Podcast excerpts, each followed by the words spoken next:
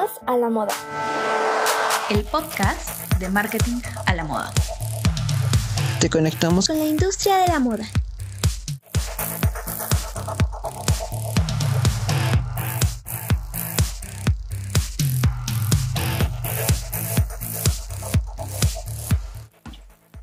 Fashion Try, ¿cómo están? En este episodio del podcast en conjunto Caminos a la Moda, vamos a estar hablando de influencers, un poco de casos de éxito y un poquito de casos de fracaso o de cosas que de plano no tendrían que estar haciendo la marca.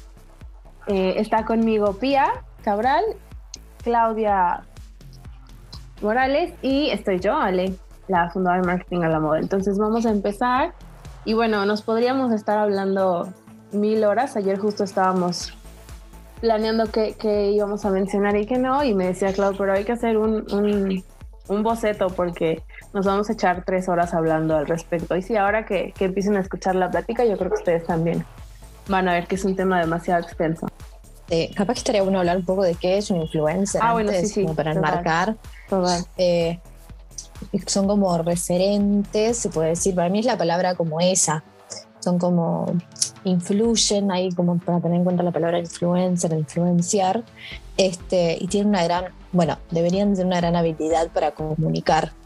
Este, entonces lo que hacen es nos venden, nos seducen, nos atraen y, y en sí como que nos queremos todos lo que ellos tienen y, ese es como el, fin, ¿no? Y, y la idea es que, que tienen esa capacidad de influir en nosotros para que nosotros eh, al querer todo eso, consumimos las marcas eh, que a ellos les pagan, porque esto es un trabajo, que eso también está bueno hablar un poco de cómo es un trabajo, pero en sí no se considera o como que se menosprecia eh, el tema de, si es un trabajo o no, también está bueno. Por eso ellos, ves que tiene, yo creo, dos años que han empezado a insistir en que se les diga creadores de contenido y no influencer, precisamente por esta parte peyorativa que ya trae el término, ¿no? Cuando en realidad, pues, influyentes somos todos, cada quien con su círculo cercano. Y pues estos creadores de contenido, ¿no? Más bien es a lo que se dedican, a, crear este contenido, a crear esta marca personal, que de repente en algún momento si empata con alguna marca, pues pueda trabajar con ella. Claro, monetizan el contenido, están constantemente haciendo contenido, eh, están constantemente trabajando con marcas, este, es bastante interesante el fenómeno influencer. Ayer lo hablábamos y, con Clau habíamos dicho que eran un arma de doble filo. Creo que hoy lo vamos a ver bien cómo es eso. Es algo de lo que podría, a pesar de que es algo tan reciente, es algo de lo que ya se podría hablar demasiado porque hay tantos casos, hay tantas cosas que se pueden hacer bien, hay tantas cosas que se pueden hacer mal. ¿no? Y al final, eh, digo, en lo personal, me parece que cuando una campaña de este tipo falla, no tiene nada que ver con el influencer, porque el que lo contrató, ¿no? La elección al final de la marca, pues fue de, precisamente de ellos, ¿no? De la marca. Entonces, bueno, vamos a estar platicando y les trajimos algunos casos como muy sonados o que en su momento fueron muy buenos o muy malos y vamos a estar platicando un poco de ellos. ¿Quién quiere empezar? Pía. De errores Sí, ¿te recuerdas que dijimos que eh, cada quien viera como un, caso de una persona? Un ejemplo que le guste. Sí, que el me ejemplo Que tú, el ejemplo que tú, que tú Bueno, a mí me encantó el del año pasado, en junio de 2020, cuando Calvin Klein tomó a, a Jari Jones este, como, como influencer de la marca, como embajadora, porque, porque fue, que generó mucha polémica de la buena, bueno, siempre hay de la mala también, pero generó mucho porque, porque eh, Calvin Klein como que está, ahora está apuntando a, toda, la, toda la sociedad en sí, no un grupo en particular. Entonces también es como la manera que tuvo la marca de acercar eh, de acercarla más a, lo más mundano, se puede decir, y como eliminar eso que es los cuerpos hegemónicos y todo. Por un lado, que estamos yendo por la moda ahora, entonces, que haya elegido a esta actriz, que además es productora, este, pero a su vez que sea transgénero y afro, causó bastante eh, controversia, pero de, la buena, me parece a mí. Entonces, eso estuvo bueno. Me parece que Calvin Klein, bueno, estuvo en Vogue también ella, eh, pero me parece que estuvo muy bien Calvin Klein en ese caso. Eh, porque está, dejamos a las Kardashian Jenner de un lado y fuimos a un, plano más real. Este, ese está buenísimo. Y después, no sé, después tengo de acá más eh, de Latinoamérica, eh, también un caso muy positivo, que, lo, que creo que lo veo más positivo en ventas y no tan como en la parte social, que es el tema de, de la China Suárez, no sé si ustedes la conocen, es una actriz argentina bastante conocida, tiene más de 4 millones de seguidores en Instagram.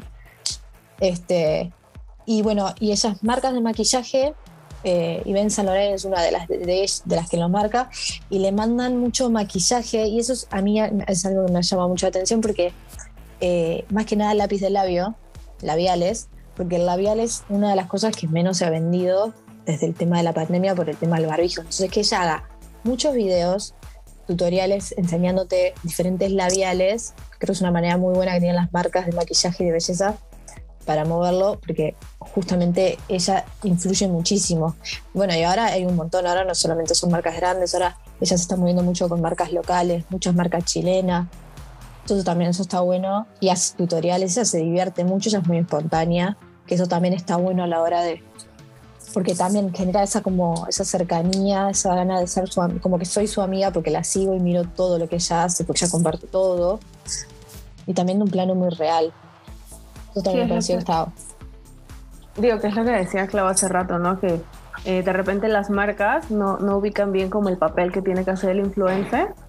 Y como decías, Clau, ¿no? Que tiene que ser, eh, que quiere ser amigo del influencer, ¿no? Que quieres que te recomiende algo, no que te lo venda. Sí. Claro, que te sentís amigo de él.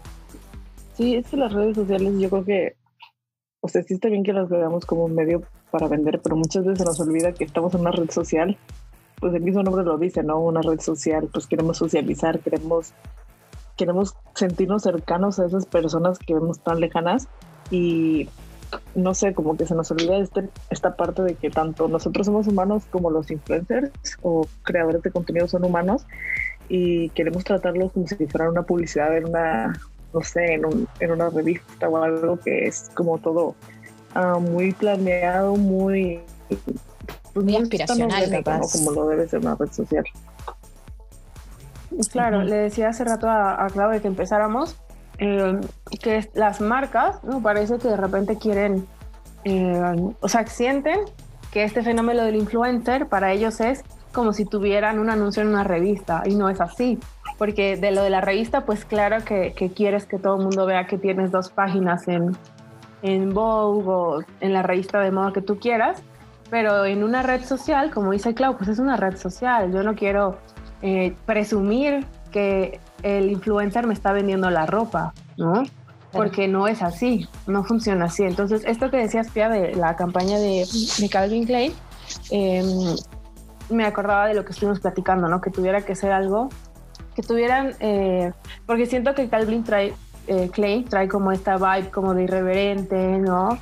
Que empata con esta, esta modelo transgénero, ¿no? Pero si no empatara, ¿no? Empezamos a hablar de, de, pues de casos ¿no? que no funcionan porque tu marca no es, eh, pues no empata con el influencer. Claro, no tienen los mismos valores, no comunican lo mismo, no, comparten una historia. Sí, lo que nos hacen es nos venden directamente un estilo de vida súper... Eh, por eso el tema de, de, que queremos ser como ellos o queremos ser amigos de ellos y que nos venden mucho más que quizás una publicidad eh, tradicional que, estamos acostumbrados. Clau, ¿quieres seguir con el ejemplo, con el otro caso o empiezo con el mío? Eh, bueno, si quieres yo, porque lo puedo ligar un poquito con lo que dijo Pia. Súper. De Calvin Klein. Sobre todo esto de la inclusión. Bueno, el ejemplo que yo traigo y que me gusta mucho es este Rihanna con Savage Fenty o incluso con Fenty Beauty. Que, bueno, o sea, sabemos que en este caso Rihanna con la lencería, pues vino básicamente a, arrasar con, con, ese mercado porque estaba liderado por Victoria's Secret, ¿no? Y Victoria's Secret pues manejaba todo esto de pues las modelos perfectas e incluso mucha polémica con Bárbara Palvin siendo su primera eh, modelo plus size, ¿no? Cómo lo manejaron. Y Rihanna llegó a cambiar todo esto, ¿no? Decir, no, pues sabes qué, yo voy a hacer esto y esto es de de mí para todo el mundo y todo el mundo lo puede usar. Y vemos cómo, pues desde sus desfiles a, a sus páginas, su página de internet, cómo promociona sus productos, cómo los muestra al público, pues vemos que hay modelos de todas las tallas, de todas las razas, de todos los tamaños, eh, incluso ahora ya incluye a los hombres. Y bueno, eh, Rihanna lo ha sabido manejar muy bien con las redes sociales, porque pues ella ha buscado esta parte que se dice de la inclusión, ¿no? Buscar una cercanía con tu consumidor, ok, esto es para todos, ¿no? Entonces, pues es para todos, entonces ¿quién lo va a vender? Pues nosotros mismos. Entonces, ¿qué haces? Buscas a influencers de diferentes países, de diferentes razas, diferentes orientaciones sexuales y pues les mandas tu ropa y sube una foto a Instagram, sube un TikTok, sube un video haciendo un haul con esta ropa, ¿no? Y pues llega a mucha gente y claro que sí incluye a todos estos influencers como Kendall Jenner, eh, las Hadid, todos estos modelos perfectas que vemos, pero incluye otras personalidades que tú ves y dices, oye, ella es como yo, yo puedo, yo puedo verme así, ¿no? Y lo que me gusta mucho esto es que, que va totalmente con la marca. Rihanna como influencer de su marca, eh, pues es esta persona que siempre ha sido como abierta y que siempre se ha llevado de esta forma, ¿no? Más libre. Entonces, lo que ella hace para su marca con todas estas personas que contrata, eh, para ser sus embajadores de marca, pues es totalmente, o sea, es totalmente homogéneo. No vemos, tú no puedes ver algo que, que haya, que choque claro, es con el mensaje que quiere.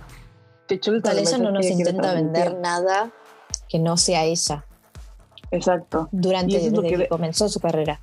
Eso es lo que debe de hacer un influencer. Ella como influencer de su marca y ella con los demás influencers o creadores con los que trabaja, pues es lo que hace, ¿no? Vendes lo que, lo que eres, lo que quieres transmitir y creo que esa es la parte que, que la ha llevado a tener mucho éxito porque varias marcas, después de que ella ha hecho lo que ha hecho, las han seguido, la han seguido con estas estrategias, ¿no? Desde incluir eh, más tonos de piel en, en la ropa o en el maquillaje. Entonces vemos como ella, pues yo creo que es un poco el que empezó a ver esto, ¿no? De que es esto para todos. Y empezó a incluir a más gente, lo que ha llevado a que más marcas como Calvin Klein, pues busquen también esta inclusión, busquen estos modelos más alcanzables para nosotros y pues que transmitan, ¿no? Que se cree una conexión, o sea, se cree, buscan una comunidad en lugar de buscar vender Mm, Esto que dices, directamente. Claro, claro. Esto que eh, dices de, o sea, de toda la coherencia que ha tenido Rihanna desde que empezó su carrera, eh, me recuerda algo que estaba escuchando en el podcast que les decía hace rato, que hablaba una productora de moda sobre cómo, eh, pues a veces hay revistas, no medios, producciones que se molestan, ¿no? Porque dicen, ay, no es que ¿por qué no se quiere poner eso si ya le pagué para que se lo ponga? ¿No? Y, y, y esta, esta persona, esta productora decía, bueno, es que tú no puedes ir con una persona que ya ha construido su marca personal, su imagen personal súper marcada durante varios años Ujú. o meses, lo que lleve, ¿no? Pero ya, ya la tiene formada, ya la reconocen por ser algo o por eh, representar a, a un grupo en común. Y entonces no puedes como decirle, ah, bueno, ahora te voy a cambiar toda tu estética porque yo quiero que así salga el editorial de la revista. O yo quiero que así salga la foto que vas a poner en Instagram, ¿no? Y esta productora decía, bueno, eh, cuando es una celebridad, ¿no? Porque pues ya trae una marca, una imagen. Y yo la aterrizaba ahora en lo de los influencers porque digo, bueno, o sea, si tal cual lo decía ella, si yo quisiera que alguien se pusiera lo que yo quiero, le pago una modelo. Porque ahí solo estás pagando a la modelo, ¿no? Entonces, si yo quisiera Ujú. que alguien en mi marca pues solo se pusiera lo que yo quiero y que hable como yo quiero y lo que quieras, pues te traes una modelo. Pero si vas a traer un influencer, no es para lo mismo, ¿no? Entonces hay que hacer esta distinción Ujú. porque pues ya son figuras totalmente diferentes. Hay modelos que son influencers, sí, pero también hay modelos que solo son modelos. Sí, totalmente. Sí, claro, porque el Sí. hecho de comunicar y querer influenciar no, no, no es, no, tiene, no es un requisito para ser un- una persona dentro de la industria. Entonces, también hay gente que, que es una modelo excelente, pero le cuesta mucho el tema también de las cámaras o de expresarse. Entonces, eso está bueno que, que también no, no, no porque sea una figura pública, como separar la figura popular y pública del trabajo. influencer. Sí, claro. Claro. Bueno, así es que pasa que, que mucha gente que es, por ejemplo, que son actores, que son actrices, que son modelos, o, o, no sé, periodistas o lo que sea, se, se se molestan mucho y se ofenden cuando los llaman influencers.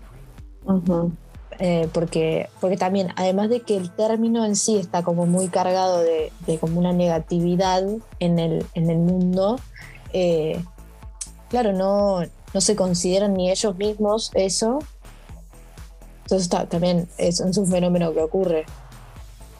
De los casos que yo les eh, que estuvimos platicando, ¿no? que cada quien iba a traer, yo les traje el de Dana Paola. No sé si han visto que ha colaborado últimamente con Puma. Eh, y escuchaba yo del director de retail, que había sido una muy buena colaboración eh, con ella porque sí había traído beneficios en ventas, ¿no? O sea, de verdad había funcionado esa colaboración y él decía, es que eh, yo pienso en Dana Paola y me parece que tiene que ver, o sea, y la veo usando Puma. Es, yo conozco la marca y sé cómo los rasgos que tiene y me parece que Dana Paola es esta persona, ¿no? y eh, ahora que veía un poco más el caso, me daba cuenta, ¿no?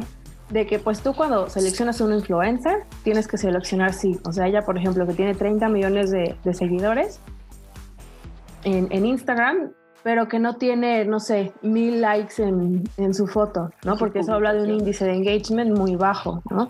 Ella a lo mejor por lo, por lo eh, normal tiene de un millón a dos millones de, de likes, ¿no? Más los comentarios. Entonces es un muy buen porcentaje de engagement y funciona, ¿no? Pero si es alguien que a lo mejor las personas ni siquiera ven en Instagram, pues para qué vas a pagar una campaña en Instagram con esta persona, ¿no? No tiene, no hace sentido. Entonces sí, me, me agradaba que vea yo la parte del engagement que ellos habían revisado. Eh, yo pienso que también es importante cuando contratas a un influencer revisar tú mismo cómo ha reaccionado la gente con colaboraciones anteriores. O sea, si el seguidor le gusta y igual tiene un millón de likes, o si al seguidor no le gusta y las que son patrocinadas entonces tienen 100 mil likes, ¿no? Entonces hay que ver también esta diferencia porque es algo que tú puedes ver, que tú puedes medir, es el trabajo que tú puedes hacer. Incluso si el influencer no te quiere pasar las métricas, tú tienes que aprender como marca a fijarte en todo esto. Sí, a buscarlas. exacto. Hace, hace unos años, eh, ay, perdón, este, tomaba yo un, un, taller con una persona que se dedica a esto de hace ya años y decía que, que, también incluso esto del gifting son cosas que se tienen que hacer buscando porque la información está ahí. O sea, el influencer, tú lo puedes empezar a investigar, no sé, cuatro semanas antes de que, de que lo vayas a contratar y ves qué productos sí usa, qué productos no usa, no qué no le gusta, de qué habla mal, porque tú ya tienes esa información, o sea, esa, eso también es parte de la tarea como marca, conocer al influencer, porque él está ahí, o sea, él está mostrando cómo es él en sus stories, en sus posts, ¿no? Entonces esa información ya está ahí y es la que pues ya podemos revisar. Es que es lo que dices, ¿no? Tanto ellos son una marca como la marca es una marca, entonces no puedes llegar tú a querer a cambiar la marca de, este, de esta persona a tu conveniencia, o sea, tienes que buscar la marca o, el mensaje que se, que se parezca al tuyo, que se adapte al tuyo. Y es lo que creo que es lo que nos falta ver, o sea, queremos que, no, mira, esta persona tiene números, números, números, números. Claro. Entonces, yo le quiero mandar esto porque le va a llegar a mucha gente, pero pues ni siquiera a veces las marcas, no sé, supongo que cuando van empezando más, es, es como, quieres más eso, no es como, no, no, no, quiero visibilidad, quiero visibilidad, pero no te sirve nada la visibilidad si al final esas personas nunca se van a convertir en clientes de calidad. Y que te van a dejar, o sea, que nada más te van a ver y van a decir, ah, ok, cool, sale, bye, nunca jamás. Claro, el número de seguidores engaña mucho también. Por eso está bueno lo que ustedes dicen, que es fundamental. Además de conocer los valores de la marca personal de cada uno, eh, saber eso del engagement es fundamental porque pasa mucho con los sorteos, que se tiene como mucha, mucha expectativa con alguien y después resulta que no, y después mm, pasa con las campañas, y bueno, y después, bueno, ahora vamos a ver otras cosas que también pasan negativamente, pero también como el guiarse por los seguidores ya, quedó como medio obsoleto. Claro, sí, además porque debemos contar con más información. Claro, porque siento que es como em, esto de los seguidores, o sea, que tiene que ser un beneficio para el influencer. Tú tienes que pensar como marca, ¿no? De manera ética, que que esto tiene que ser un beneficio también para el influencer. Entonces, un ganar tú, exacto, tú cuando en, un, en una marca de repente posteas algo que nunca habías posteado en tus redes sociales y la gente siente una desconexión o una identidad diferente, hasta en lo gráfico, la gente no va a interactuar porque estás generando confusión. Entonces, si vas a hacer con tu colaboración que los seguidores del influencer entren en confusión, eso también le va a afectar al influencer, ¿no? Te va a afectar a ti, pero también va a tratar de afectar al influencer. Y al contrario, si, si por ejemplo, no sé, a mí me gusta Selena Gómez y veo que está colaborando con una marca que sí me hace sentido que colabore, digo, ay, qué padre. Entonces a lo mejor sí se me antoja comprar algo de lo que está anunciando. Pero si es algo que yo no me creo y digo, o sea, ¿por qué está anunciando esta marca de chocolate que nunca comería? Incluso, le empiezan a caer comentarios al influencer. Total. ¿no? Ay, no, eres un vendido, eres una vendida. No, no puedo creer. Sí, sí. No puedo creer que hagas esto. No puedo creer que no sé qué. Porque siempre, o sea, ¿por qué pasa? O sea, la gente se da cuenta. Sí, claro, sí, claro. Y la famosa cancelación. Sí, total. Que lo cancelan. Bueno, eso está bueno. Que también el consumidor, el que está en la red social, sepa digerir eso y sepa decir, bueno, esto es realmente lo que me está comunicando dentro de, lo virtual y la realidad de lo que no es, pero bueno, esto no me hace tanto ruido, digo, está bueno. También como lo de Rihanna, a nosotros no nos hace ruido que Rihanna, con todas las, luchas sociales, con Fenty Beauty, nos saque tantas bases, tantos tonos de bases para la piel y para hombres y para mujeres. No nos está vendiendo un, un ideal de, ay, qué buena persona que es no, es una persona que realmente eh, lo hace porque ve la necesidad y porque ve que eso va a hacer la diferencia. Claro, y es eso, o sea, como digo yo, lo pensaría como marca, em, pues al final quieres que tu, que tu público, que el que ya te sigue a ti, se lleve bien, ¿no? Es como cuando invitas a, a vas a invitar a amigos a fiesta, ¿no? Quieres que se lleven bien. y obviamente vas a presentar a los que crees que medio se parecen y se pueden sentar juntos. ¿no? Pero si tus seguidores y, los seguidores del influencer, pues sientes que no se llevarían bien, pues ¿para qué vas a ir a pagar por, empezar ahí conflicto, ¿no? La guerra. Totalmente. Me encanta. Bueno, y después de esto de lo de las bases de, de Fenty y todo, bueno, todo lo que fue en 2020 de las luchas sociales, también está bueno que, que bueno, que también Crayola sacó varias, varios colores piel, digamos, y también se los mandó como mm. influencers, que también venían con este mismo hilo, claramente, este, para que lo promocionaran. Entonces también como tampoco son eh, influencers solamente con marcas de moda, que eso también está bueno, que no solo trabajan con marcas de moda, sino que trabajan con cualquier producto, y lo hemos visto hasta con productos muy absurdos, muy absurdos, por ejemplo. Eh, porque hay muchos tipos de influencers, yo creo que también está bueno hablarlo. Por ejemplo, acá en Uruguay es muy, difícil, es muy diferente el influencer que nosotros consideramos que el argentino, por ejemplo, y que capaz que con Brasil también comunican distintas maneras, comunican de... Hay cosas distintas. Entonces, por ejemplo, acá en Uruguay tenemos influencers, con, que se me ocurre, compartiendo marcas de, de, de, indumentaria eh, sustentable, de marcas de belleza que son veganas, mientras en Argentina, que es muy normal, que tampoco lo, lo, digo en una mal, pero digo, tenemos por ejemplo un lampazo tipo para limpiar el piso, y es furor, y ese influencer lo vende. Entonces también a mí cuando me preguntan, por ejemplo, si les, qué, influencers uruguayos recomiendo, yo siempre tengo que aclarar eso, mira que acá en Uruguay es muy diferente el influencer, claro. entonces no tienen ese como ese tema tan aspiracional y tan ideal como quizás hay en otros lados, que no sé en México cómo debe ser, pero también como que cada cultura y cada valor que mm. transmite cada cultura es muy distinto y a la hora, y obviamente que los influencers también llega a eso. Y además hay, hay, o sea, está este tipo de influencer, ¿no? Eh, que sí tiene como el perfil de que sabe cómo hacer suyas las marcas, ¿no? Sabe cómo jugar, sabe, le gusta esta, esta atención, se siente cómodo y a lo mejor está el influencer al que no le voy a poder hacer, no sé, un baile de TikTok, porque es mucho más discreto en lo que comparte. A lo mejor solo va a ser como un product placement en su foto, ¿no? No va a ser algo patrocinado directamente. Pero pues, o sea, vas agarrando maña, porque como dice eh, Pia, hay diferentes perfiles de personas, pero a lo mejor una marca no queda con el perfil del influencer o del creador de contenido que sí puede presumir y que sí eh, le gusta como esta atención y que sí le gusta la relación que puede tener con la marca, ¿no? Que sí la hace suya. sí, sí, las maneras de comunicar. Exacto. Hay unos que, que queda muy, muy evidente que están comunicando forzado, una marca y que lo están vendiendo y hay otros que se lo de manera muy sutil dentro de una historia propia la llevan y, te ahí va, y te llevan y al, al final te das cuenta que hay una marca etiquetada porque la buscas porque sentís la necesidad también de bueno a ver claro no te creo. Claro. De a mí no me vas a engañar. Es lo que es lo que le comentaba de hace rato no de los mensajes que cuando ponen ahí su Biblia, el guion que le manda la marca, o sea, le digo, pues te das cuenta que es algo que está planeado, ¿no? Pero si tú ya ves que te dice arriba promoción pagado, promoción patrocinada, y tú ves que la persona está en una foto en su ambiente natural, en su ambiente normal, usando un producto, pues dices, ah, o sea, si se la crees, ¿no? Dices, pues usa esto para estar en la casa o en la playa, y ya, y ya después te das cuenta como de, ah, mira, hay una etiqueta aquí, ¿quién es? Y ya, ves que etiqueta la marca, ¿no? Y ya te vas por curiosidad, ay, ¿qué es esta marca? Entonces es, como de, es como cuando ves que tu amiga subió una foto, es como, ay, ¿qué blusa traes? Es igualito, o sea, no te tiene que decir que trae una blusa de tal marca, ¿no? Total.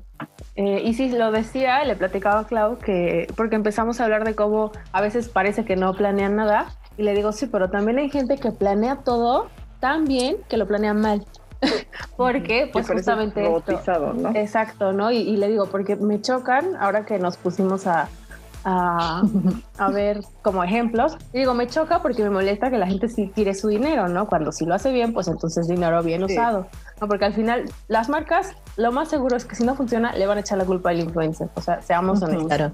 Entonces le decía a Clau que, que, cuando hacen esto, eh, que ahora que empezamos a ver, a investigar un poco para el episodio, eh, que veía yo como pues hay influencers, ¿no? O a lo mejor cantantes, lo que ustedes quieran, que han hecho muy buenas colaboraciones, ¿no? Y de repente ves una que pues, trae un texto, un copy, que la actriz o la cantante o lo que ustedes quieran nunca pondría, o sea, jamás encontrarías otro texto así en todo su feed. le digo a Claudia, parece que quieren que, que recite el eslogan publicitario que suene en voz en off cuando ves el comercial, ¿no? Entonces eso no, no hagan eso tampoco porque, digo, ya planearon todo también, el styling está padrísimo, eh, la, artista de verdad comulga con la marca y entonces ponen un copy así, echan abajo todo lo que ya habían hecho bien. Sí, bueno, eso que vos decís de que se invierte y, que hagan mal, a mí creo que el caso que más me choca es el de, pero de verdad me choca porque son personas muy populares, con mucha plata. Y, y, lo mal que están asesoradas son las Kardashian Jenner, que yo siempre escribo de ellas y amo investigarla porque te dan tanto para hablar. Porque es como la familia, es el clan que tiene mucho poder y es muy conocido. Y están tan mal asesoradas que el otro día yo hablaba de esto y, capaz que, y me decían, bueno, capaz que es la gracia, ya llega un punto que es hasta la gracia de ellas. Sí, porque claro, de repente están bien asesoradas y ellas de plan no escuchan. Porque mira que tienen fallas y fallas en serio, fallas muy fuertes que uno dice, Claro, con la, porque tienen experiencia, digo, están hace años, ya hace 15 años o más que están. Este, las chicas, eh, Kylie y Kendall, nacieron directamente, o sea, se criaron en el ambiente, no es que de un día para el otro aparecieron y, bueno, puede ser que no están. Pero, por ejemplo, Kendall con la de Pepsi que hablábamos con Claudia el otro día, fue, Ay, no. es como, claro, como vos decís, ¿cómo esta gente no es, o sea, no hay un filtro antes, porque bueno, capaz que a Kendall, dentro de todo, Pepsi, yo qué sé, capaz que le pareció una buena idea, algo distinto, algo nuevo, no sé, la idea. Pero Dios, claro, no hay nadie anterior a ella que diga, tipo, che, ¿te parece? ¿Te parece? Sí, totalmente. O, no, sé, o no se animan. Por ejemplo, el de Pepsi fue tremendo. Eh, después el de, que si después si quieren, no sé si lo quieren charlar o si... Sí, tú dale. Sí, sí, sí. No, y es que, o sea, al final es, es algo que estamos platicando ahora, porque sabemos la comunidad que escucha el podcast y no queremos que gasten su dinero en colaboraciones inútiles. amiga, date cuenta. claro. Por favor, por favor, Fashion date cuenta. Si lo están haciendo, no estamos enojados con ustedes, pero por favor ya no desperdicien su dinero. Por ejemplo, lo de Kim, también cuando saca su, su línea de, de ¿qué es? Kimono. Prendas, Ah, sí, prendas íntimas, sí, kimono. Obviamente que salió toda la cultura japonesa y toda la, la cultura asiática a salir, porque claro, aparte ya es un tema de apropiación cultural. Ya va más allá de decir, ah, bueno, me llamo Kim y le pongo kimono. De O sea, repente son. sí. Es como de. Hay como, una, como- hay un grado de ignorancia. Sí, no, es que no, no sé, a veces es como sentido común, ¿no? Son como esas ideas que siento que platicas con un amigo o Y con sí, la está familia en chido. una reunión Ajá, y nadie te está frena. chido. Y nadie Sí, te, Por eso, te frena y te dice no que está mal. nadie que está diga, ¿te Está parece? súper ingenioso Kim, y es como. ¿Te de- parece? claro, o sea, Kim, ¿te parece? Kendall saca una línea de tequila, cuatro años haciendo el tequila, obviamente en Ah, Jalisco, sí. México, por las, por las Sí, sí, temas proceso, que hay de- claro. de, legales, todo eso. Bueno, está. Después sube una foto el día de la promoción y está con los amigos tomándolo con hielo y con, es- y con energizantes. ¿Te parece, Kendall? ¿Te parece? claro. No, bueno, este va a ser el primer podcast en conjunto de todos los que hagamos. lo, lo, lo he decidido. O Ay, sea, no. porque ¿Sabes? Aquí me recuerda, me recuerdas así como, no se cuenta que está Chris Jenner ahí tal cual gra no, a Chris Jenner solamente le importa el 10% que ella cobra por todo eso. No, O Está- sea, está- ni siquiera les va a decir, ¿te de, parece? sí, cosa sí, de que no caiga ese, ese, cosa de que no caiga ese, esa posibilidad de venta. You're doing amazing, sweetie. Así. Sí, sí. Amo. tipo, sigue tomando con energizante Kendall. La que puede, puede. ¿Vieron? La que puede, puede. Y la que no, bueno, te hablamos en un podcast y las criticamos. ¿Qué vamos a hacer? Claro, ¿qué vamos a hacer nosotros? exacto, muy bien. Muy bien. Pero es que. ah, Es que es, es en estos casos es donde ves que es un arma de doble filo, ¿no? Sí, Claro. y además, Ellos- o sea, ellos- estaría, ay, perdón, digo, estaría padre que tu No, marca, sí. digo, si yo tengo una marca y pagué una publicidad, me encantaría que me recordaran, ¿no? Por haberla hecho bien, Sí, obvio. no que me recuerden por haberlo hecho todo mal. Total. Bueno, y después el tema de los influencers también, que para mí es un gran fail, porque también es como una tomada de pelo a la marca que confía en vos. Porque, a ver, detrás de todo esto hay mucha plata que se juega. O sea, nosotros Sí, nos estamos riendo, pero esto es un mercado muy zarpado. O sea, hay- es muy pesado, porque además de los productos que les envían, se les, hay, hay un contrato laboral, eh, hay mucha plata de por medio. Entonces, cuando un influencer a mí me choca mucho porque como que me da, siento como vergüenza porque digo, ¿cómo es posible que vos hagas una historia diciendo Claro, sí, así, este- esta prenda, literal. esta prenda es de esto, esto, esto, y creo que se llama así, ahora les dejo el arroba. Mínimo, tenés que saber. Yo lo veo mucho con los influencers de Argentina, digo, porque acá, yo de nuevo les digo, es muy distinto. Pero a mí me Sí, choca sí, sí. mucho porque es como una tomada de pelo realmente a la marca. eh, decir, sí, o tampoco cuando hay, cuando hay veces que no hay plata de por medio y hay marcas que les envían muchos regalos. Claro, pero el influencer tiene que cuidar su marca, o sea, también es tu responsabilidad de ti como profesional cuidar tu marca personal, porque si no la cuidas tú, no la va a cuidar nadie, al menos en el Sí, sentido de los sí. influencers. Total, entonces, o, o hacen cinco historias, etiquetan a la marca en la última, donde no están diciendo nada. Entonces la marca tiene solamente eso para poder compartir, que no les sirve para nada. O si no es eso, "Mm, sí, mirá qué lindo este producto que me mandó, creo que se llama tal. Ahora después les dejo la arroba. No, o sea, no. Y, o a veces también que comparten cosas que ni siquiera han probado y que ni siquiera saben si son de calidad Sí. solo por el hecho de que hay mucha plata detrás o el producto, hay mucho producto, que eso también, que creo que en la locura, en esto de que te manden y como eso. eh, No me acuerdo quién que me se dejan llevar. o quién o, de- o dónde lo escuché. eh, ahora que estaban hablando, eh, era algo referente a, a- a un contrato, ¿no? Como de y una amiga le estaba diciendo a, a esta persona. em, me parece que fue con la dueña también de un podcast. Entonces estaba hablando como de la industria, ¿no? De los influencers. Y ella platicaba que cuando se acercaban con ella y le decían, oye, pues ponte esto, porque pues mira esto. Y claro, cuando convivía ella con lo que estaba haciendo el diseñador, súper. Pero eh, platicaba que una vez, pues ella, ya saben, ¿no? Que es como vegana, ¿no? O que a lo mejor no usa piel animal, que de plano no le gusta. Y se acercaba una amiga diseñadora y le decía, oye, mira, ponte estos zapatos que, o esta cartera, algo, algo por el estilo, que son de piel de cocodrilo. Y entonces ella le dijo, sabes que es que pues creo que no sabes, pero eh, pues no, yo es que yo no apoyo esto, ¿no? A mí la verdad no me parece ético este tipo de comercio. Y la diseñadora le contesta, bueno, pero no le digas a tus seguidores, nada más te lo pones. Y Mm. entonces ella se quedó como, bueno, Claro. ¿qué pasa, no? Yo no puedo. Que hay marcas o personas, yo diría, que a lo mejor como es normal este tipo de, de pretensión constante, pues se les hace fácil decir, bueno, no lo digas, ¿no? O bueno, no lo pongas en los créditos editoriales. Pero pues es lo que, lo que dice Pia, ¿no? O sea, cuidar esa parte ética. O sea, no, es lo que dije hace rato, no puedes hacer tonto al, al público, el público se da cuenta. Ellos empiezan a investigar por su cuenta y salen, no, mira, esta persona dijo esto, dijo, o sea, va a salir bueno, en- peor. Hay un caso muy, muy gracioso, tragicómico, sí sería más que de, de una modelo argentina donde también ella es vegetariana y, y promueve esto justamente de, del maltrato animal como, como que no, que está muy mal y hace campaña y todo eso.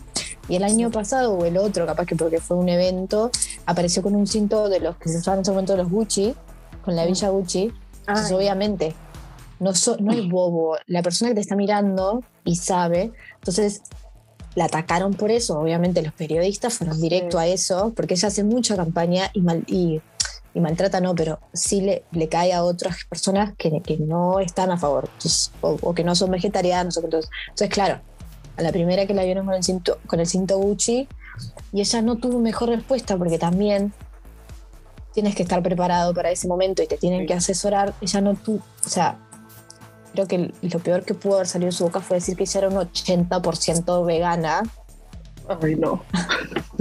y que era un regalo. Entonces, como, la, o sea, esas cosas, Que para los regalos aplica el influen- 20%. Claro. que no O es. sea, si es marca de lujo, no importa. O sea, ese son 20% regalos, es para las marcas de 100% lujo. vegana. Claro, las marcas de lujo que me quieran enviar cosas, Ay, sepan que soy un 20%, o sea, ese 20% es para ustedes. claro, no sé, ¿te parece? Ay, no, qué horror. Claro. Ya ven, elijan Porque vieron que estuvo, estuvo de moda muy fuerte el cinto Gucci. Sí. Y bueno, Igual lo de, lo de Rihanna, eh, en esta parte de Fenty, digo, ya no supe qué pasó al final, pero me quedé en que, pues, lo del cruelty free, ¿no? No, no tenía como una certificación oficial en realidad, ¿no? Que la marca se anunciaba así, pero no tenía como tal certificación Ujú. oficial. Y digo, si vas a sacar un producto así, está bien que te preocupes por tu cliente, pero también tienes que preocuparte por los nichos aludidos. Si estás Sí. aludiendo a la comunidad que no apoya las pruebas de cosméticos en los animales, ¿cómo vas a sacar una publicidad así y pensar ¿no? que no van a ponerse a investigar si sí es cierto? Sí, obvio, porque pues la gente que de verdad le importa, investiga. no, y Claro. ahora cada vez más somos más conscientes. Exacto. Eh, lo mismo pasa con HM. HM hay, una, hay un conflicto fuerte entre si, si es greenwashing, si es verdad lo que están haciendo ecológicamente, si nos están vendiendo. Digo, hoy somos muy conscientes. Ya no es, ah, qué lindo que Sí. es esto y voy y lo compro. Ya no engañas fácilmente al consumidor, o sea, hay amparos legales, o sea, eh, eh, también ya, ya pasa un tema de, de, sub- de subjetividad, si es lindo, si es bueno, si me sirve, si no me sirve. Sí, por claro. suerte hay marcos legales también que, que avalan o no avalan. Eh, hay de Exacto. todo para hablar. Exacto, y que te puedas meter en incluso un, un- un tema de demandas, ¿no? Porque ese tipo de cosas, Total. pues ya me olvidé que estábamos hablando precisamente. de las leyes. Ah, sí, de la Ah, parte de sí. las De leyes. que éramos más conscientes, el consumidor es más consciente y todas esas cosas. Claro, sí, porque digo, cuando ya, ya llegas a un problema en el que la campaña que tú hiciste, que tú pagaste, te está provocando un problema legal, la culpa no es de quien pagó la campaña, la culpa no es del influencer, la culpa es tuya por no ser coherente con lo que estás haciendo y por creerle mentira al consumidor. Sí, Digo, no hay por, no, por no investigar. Exactamente. Bueno, pasa, por ejemplo, con las marcas que, que intentan comunicar como que, bueno, es accesible, eh, son como, como es para todos los cuerpos y todo eso, después Como ponen una modelo súper hegemónica Ah, y una modelo carísima. en ese sentido. Ya, ya, sí. Sí, no sé cómo lo pensaron ustedes, pero, pero es Ajá. como eso, como o una modelo súper aspiracional que es como que está en otra galaxia y está súper, eh, no está en sintonía con la marca. Entonces decimos como, ¿qué, ¿qué onda? ¿Qué está pasando? sí, claro. Porque digo, lo pensé como, como de accesible, pensé como en esta parte del, dinero. Em, porque digo, por ejemplo, Sara, ¿no? Que se vende como el fast fashion, el modo accesible, y entonces en Sara Home sacó un, no sé cómo le digan en Uruguay, pero mm. aquí en México le decimos estropajo. un estropajo de 500, 150 pesos. esponjas para bañar. Ah. Entonces, eso, eso no es accesible, ¿no? Pero por eso me acordé de lo que tú dijiste. Claro. Bueno, y después sí, podemos hablar de grandes casos de éxitos, pero grandes casos de éxitos de influencers. Creo que está Kiara Ferragni encabezando la lista, pero por lejos.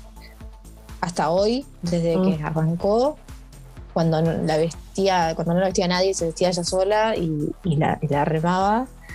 Y también Leonie Han, Hani, que, que, hoy es, creo que es la, es la influencer mejor paga, creo, que existe en la actualidad.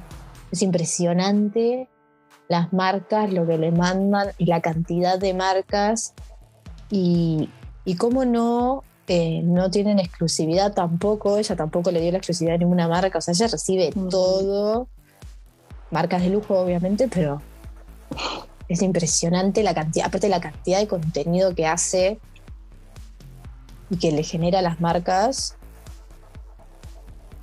Porque al final si, si tú como, como influencer, creador de contenido, eres coherente con lo que estás haciendo, obviamente tu nivel de marca va subiendo y te puedes cotizar más, puedes escoger proyectos, entonces, claro que como influencer te beneficia así como persona, pero también en lo económico, porque si tú aceptas cualquier contrato de quien sea siempre, te vas a quemar tu nombre y después ya no vas a poder cobrar por lo que estás haciendo ahora.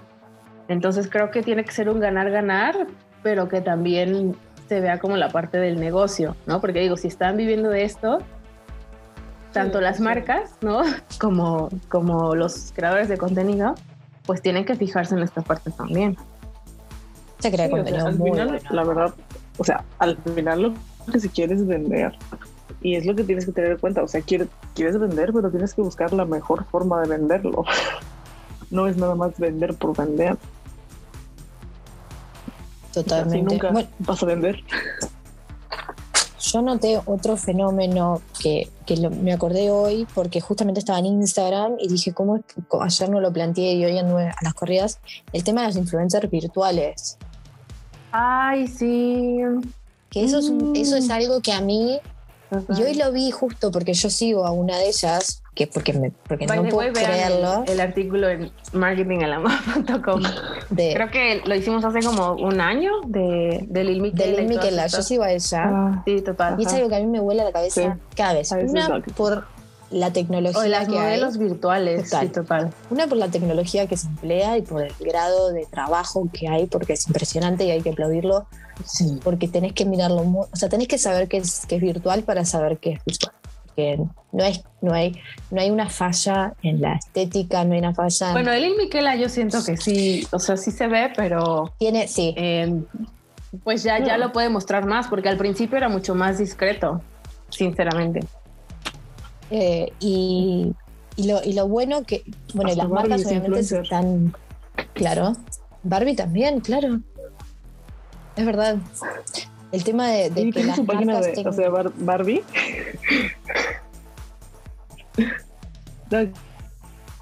que Barbie tiene pues su canal de YouTube y tiene su página de Instagram y sube videos, tutoriales y todo, o sea, tal cual le han creado su imagen de It Girl, eh, acá subiendo tutoriales viviendo la mejor vida y Total, y ahora también las ventas han subido muchísimo de Barbie. Han subido muchísimo por eso mismo. Y el tema de, que las marcas grandes, porque son marcas grandes las que tienen en cuenta estas influencias virtuales, es porque también la otra eh, contra que tienen los influencers es el tema de los escándalos. Entonces con estas influencers virtuales se salvan de todo eso. O sea, no, ninguno va a dejar mal parado a las marcas, porque hay un equipo de redacción y de producción y de storytelling detrás que, o sea, cuida todo eso. no, no va a aparecer un desliz, como por ejemplo, si un famoso va a una fiesta o ocurre un incidente, no va a perjudicar a la marca, porque estas están creadas, o sea, estas influencers virtuales están creadas en base 100% a la perfección. Sí, claro, si ya estás creando como el storytelling, el storyboard de la serie de tu influencer virtual, pues no vas a poner que asesina a un conejito cuando llega a la fiesta, o sea, no, pues digo, como tú dices, hay una planeación detrás. Total. Hay un equipo de trabajo tremendo, entonces claro, las marcas confían mucho más quizás. Bueno, no es que están 100% confiando en estos influencers, no, pero sí hay grandes marcas que, se, que prefieren o que han hecho colaboraciones.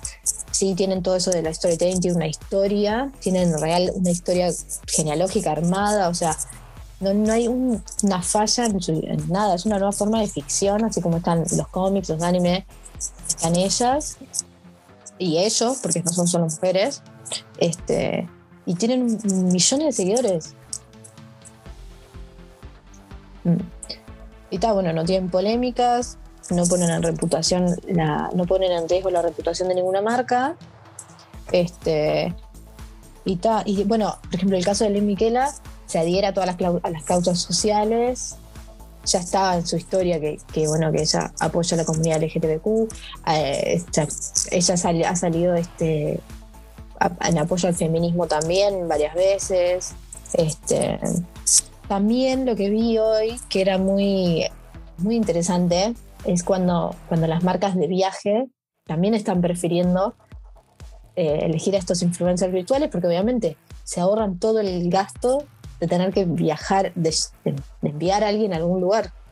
estos influencers virtuales los, colocan en lugares y se ahorran todo lo, todo la otro lo, lo engorroso de llevarlos, traerlos, moverlos. Es muy loco. Estos influencers que, promueven el estilo de vida viajero. Eh, las marcas prefieren quizás si existe uno virtual más ahora en época de pandemia, que, que no se puede viajar. Claro, sí, sí, ya es caro y que puedan tener todos esos deslices controlados. claro, échale, le echa la trampa, sí, Claro. Y, y, el consumidor medio que... De los...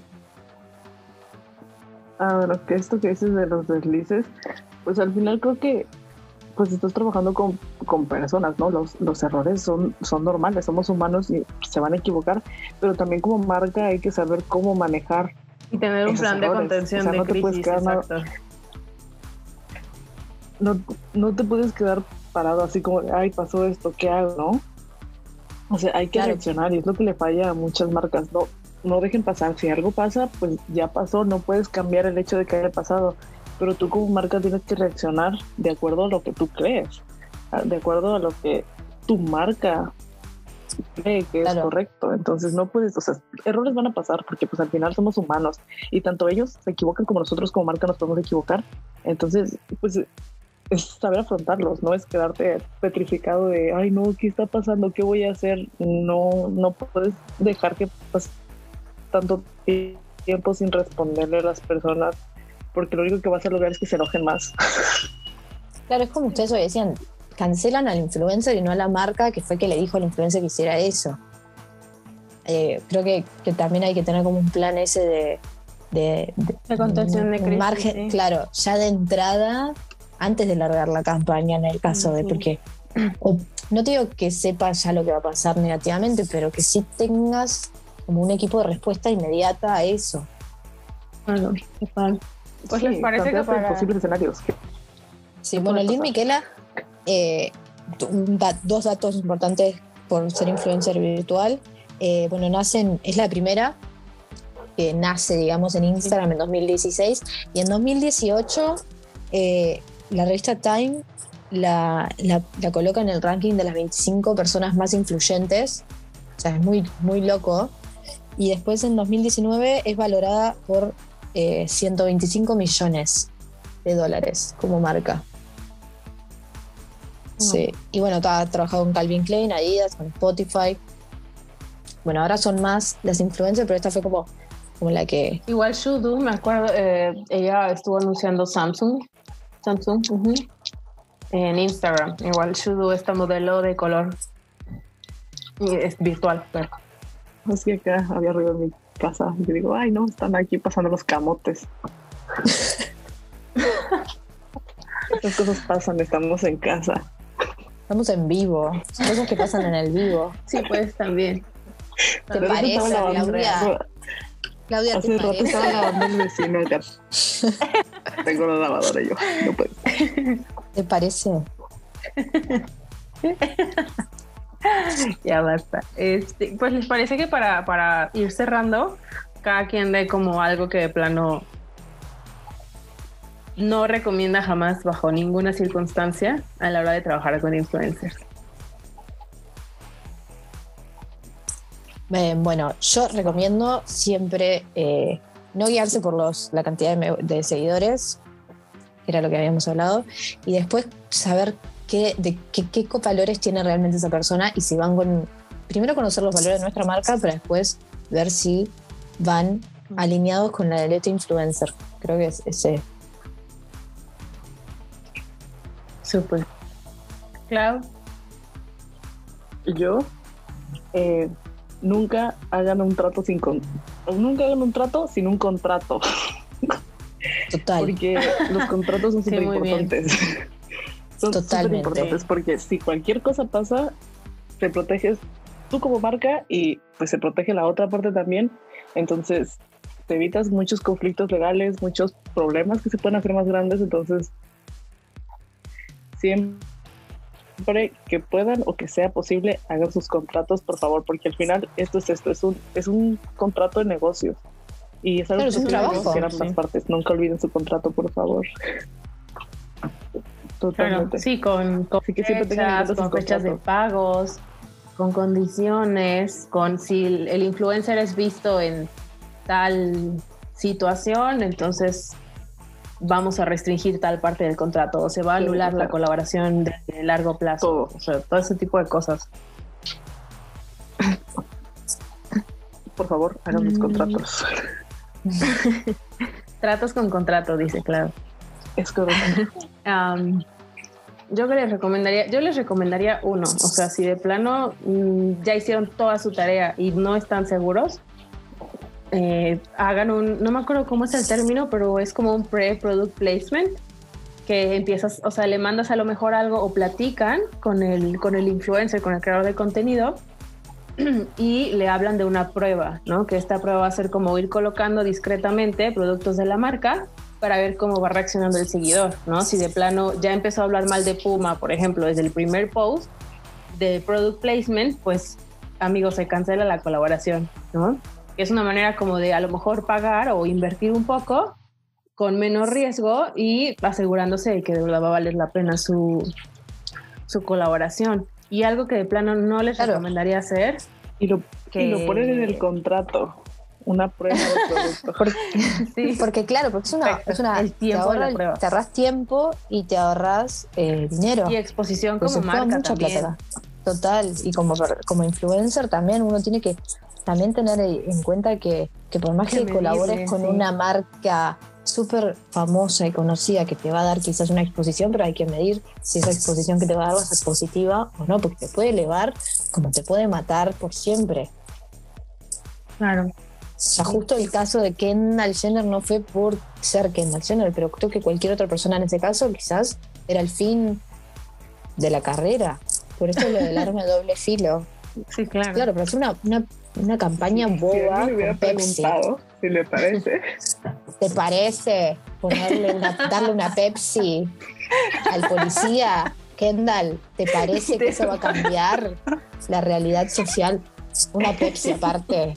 Perdón. Si, si Pepsi me quiere mandar algo de algo, no tengo problema. Pero, Ya va. pero no es la manera de, de solucionar los conflictos sociales. A eso es lo que voy.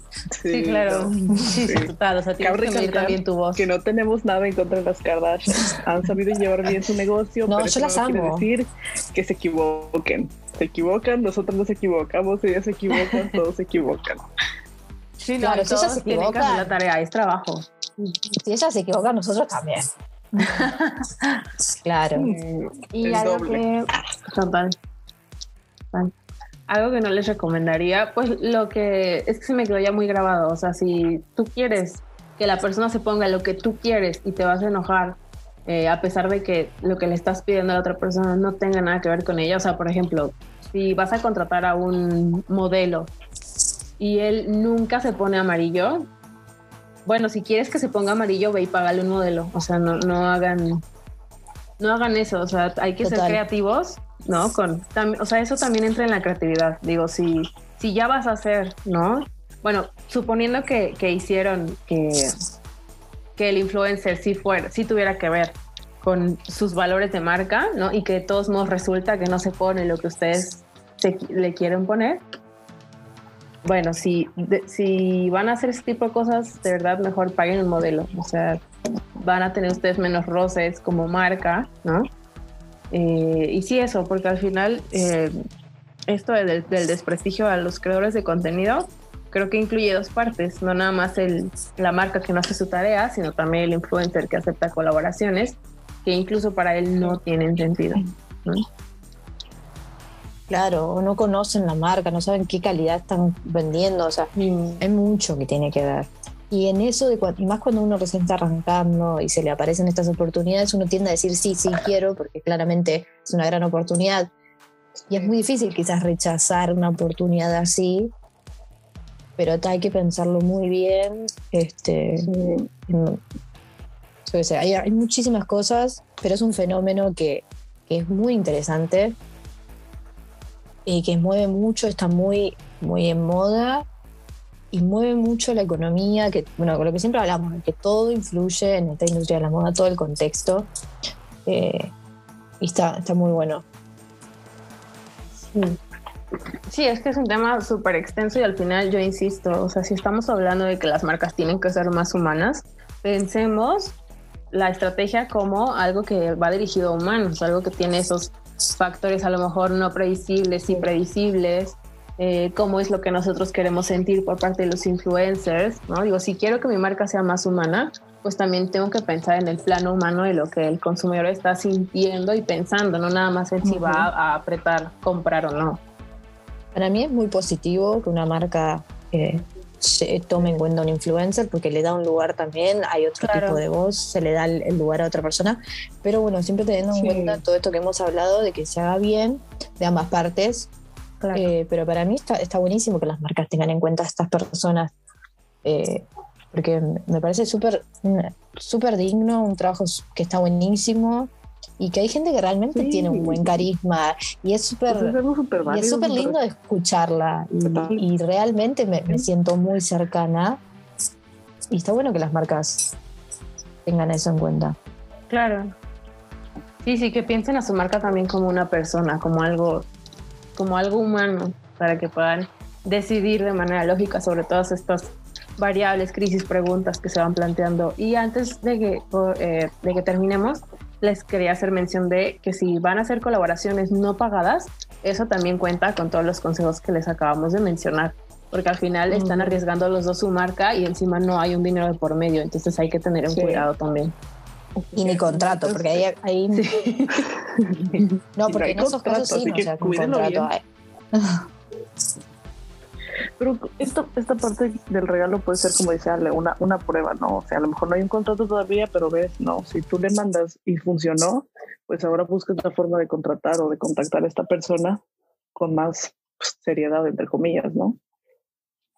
Exacto. Bueno, Fashion Try, pues tenemos que cortar porque si no, nos vamos a echar dos horas. vamos a empezar la segunda vuelta y vamos a acabar dentro de dos horas. Entonces. Y, y Ale no va a terminar de editar el audio, entonces. sí, exacto.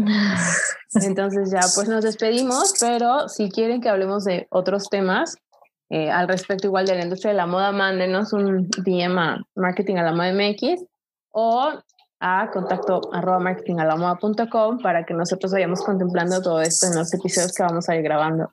Luego, al final ustedes saben que nosotras no somos unas expertas que lleven 30 años trabajando en la industria, pero ya hemos visto muchas cosas, ya hemos tenido nuestra experiencia corta con marcas y hemos oído muchas cosas de clientes. algo sabemos. Exacto, ¿no? Y, nos también encanta. somos, somos eh, usuarias de las redes sociales, entonces claro que estamos súper al pendiente ya por la formación que traemos de lo que implica detrás, ¿no? Del post de, como dice eh, Pia, ¿no? De a lo mejor el post de Kendall, a lo mejor el post de Hadid, ¿no? Entonces, pues esperamos que les haya servido todo lo que les mencionamos y pues ya saben, pueden seguirnos en marketingalamoda.com, eh, visitar, perdón, en marketingalamoda.com la página web, eh, seguirnos en Instagram, en marketingalamoda.mx y eh, pueden seguir el podcast en Spotify para que les aparezca cuando publiquemos otro episodio. Tía, ¿puedes dejar tus redes? Bueno, tus, tus redes, sí, tus redes sociales. Sí, mi Instagram lo dejo, es Pia Cabral, Pia con doble A. Este, y ahí me pueden escribir lo que quieran, podemos ir charlando de Kendall, lo que quieran. Para que les diga, Pia, ¿te parece? Antes de que hagan una colaboración. ¿Te parece? Claro. Bueno, me pueden llamar por asesorías. Estoy 100% abierta a eso. Si tienen una idea media, media rara, yo les digo, ¿te parece? Bueno, capaz que sí. siempre, siempre eso, antes de largar cualquier idea, ¿te parece? Tienen que tener a alguien siempre. Aunque tú estés frente al espejo diciéndose, ¿te parece? Clau, deja tus redes. Eh, sí, a mí me pueden seguir en Instagram como arroba Claudia Morga, M-O-R-G-A-A. Perfecto. Y bueno, a mí me encuentran como Hora de la Moda en Instagram, pero la verdad es que ya casi no respondo a mi propio Instagram, atiendo más el de marketing a la moda. Pero donde quiera mandar un mensaje, ahí en algún momento lo voy a ver. Donde es el éxito, ¿no? Me encanta. lo que es el éxito, ya me contesta. No, es que en el personal ya no lo abro casi porque estoy todo el tiempo en el feed de marketing a la moda porque me salen marcas, me salen estoy como nuevos blogs, bla, bla, bla, bla. Entonces estoy, la verdad es que Instagram ya se dio cuenta de que mi perfil personal ya casi no, no lo uso. Sí, sí, ya modificaste todo el algoritmo. Como yo con los cursos a vos. Exacto. En fin, bueno, pues nos estamos viendo en el próximo capítulo y me parece que este va a ser el primero que va a salir. Entonces esperamos que les haya gustado este formato nuevo. sí, me parece. Me encanta. y bueno, Fashion Drive nos despedimos porque nos vamos a quedar otra hora aquí, si no. Cuídense mucho.